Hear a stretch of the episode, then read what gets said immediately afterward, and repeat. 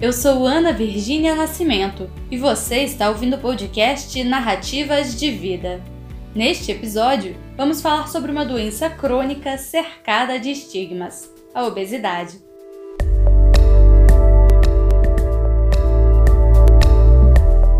O primeiro ponto que vamos deixar em negrito neste podcast é: a pessoa que vive com obesidade não é culpada pela doença. Então não, não adianta dizer que é só fechar a boca, é só ir na academia ou que é só fazer aquela dieta que tá todo mundo falando. Gente, a obesidade é mais complexa do que isso. Para começar, a doença pode ser causada por vários fatores: metabólicos e hormonais, psicossociais, ambientais, como ser sedentário ou não ter hábitos alimentares saudáveis, e até fatores genéticos. Mas a obesidade tem tratamento, ele está cada vez mais avançado e tem muita gente disposta a quebrar o tabu em torno da obesidade. Vamos conhecer uma dessas pessoas? Neste episódio, nós temos o prazer de receber no podcast Narrativas de Vida a psicóloga clínica e bariátrica Andréia Levi. Obrigada pelo convite, é uma honra poder colaborar com o trabalho de vocês. Quanto mais trabalhos a gente tiver sobre obesidade, mais a gente contribui para quebrar os tabus e os preconceitos, né? Quanto mais espaço a gente tiver para falar sobre isso, mais a gente vai ensinando para as pessoas é, como é difícil ter obesidade e um pouco mais sobre a doença.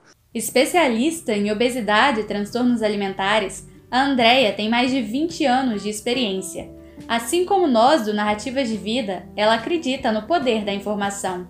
E mais, ela trabalha para que eu, você, todo mundo entenda direitinho os conceitos médicos que envolvem a obesidade.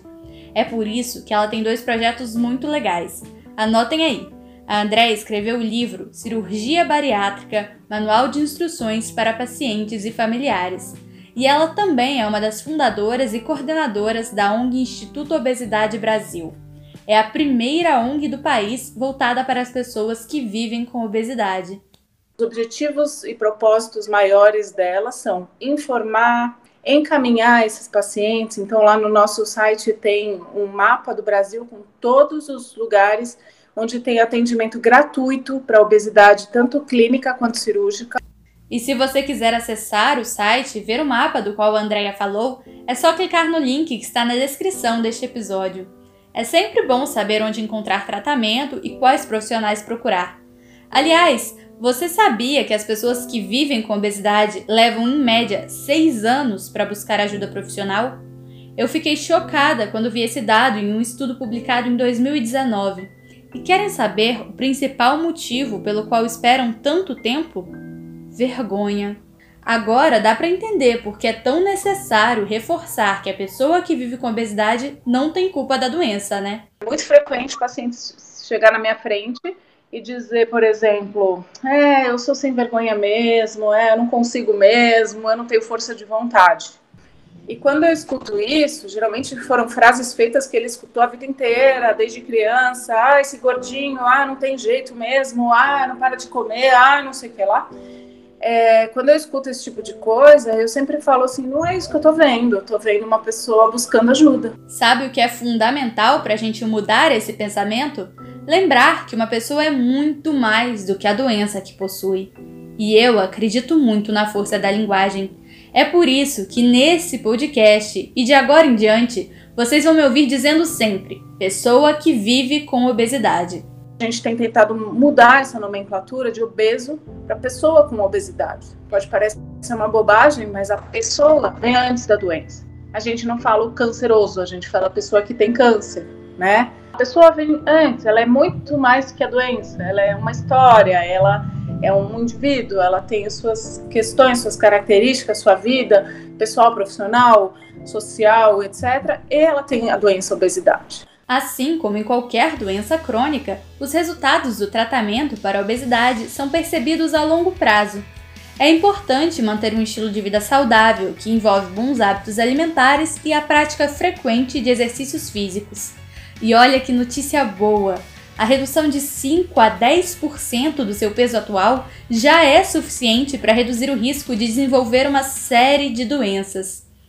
O ideal é que o tratamento seja multidisciplinar e conte com a presença de médicos, nutricionistas, educadores físicos e psicólogos.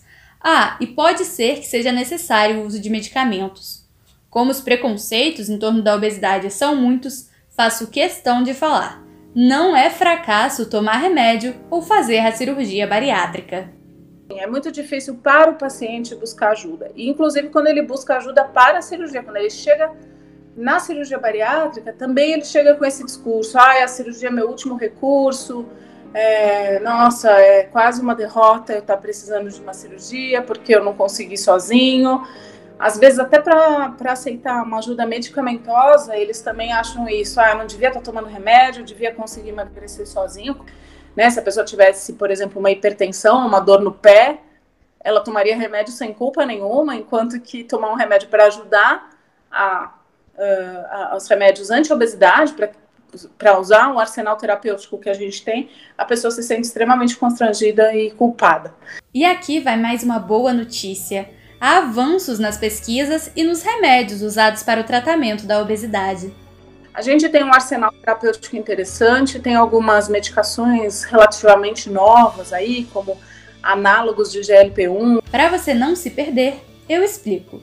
GLP-1 é um hormônio intestinal que age sobre os mecanismos de apetite e saciedade. Quanto mais grave a obesidade, mais difícil é o tratamento, claro, né? Mas a gente tem recursos para isso. Por fim, eu perguntei para a Andrea o que ela falaria para uma pessoa que vive com obesidade e que está com receio de buscar o tratamento.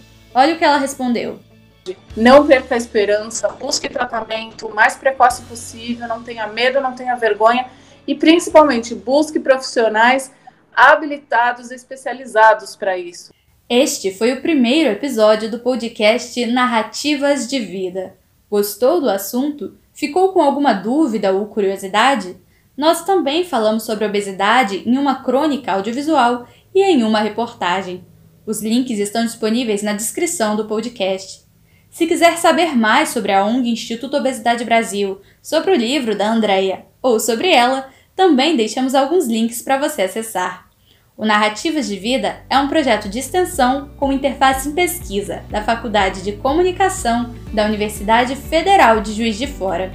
Ele é coordenado pelas professoras Cláudia Tomé e Tereza Medeiros. O nosso objetivo é trazer informação de qualidade sobre saúde, prevenção e cotidiano. Novos episódios do nosso podcast estarão disponíveis de 15 em 15 dias. Grande abraço!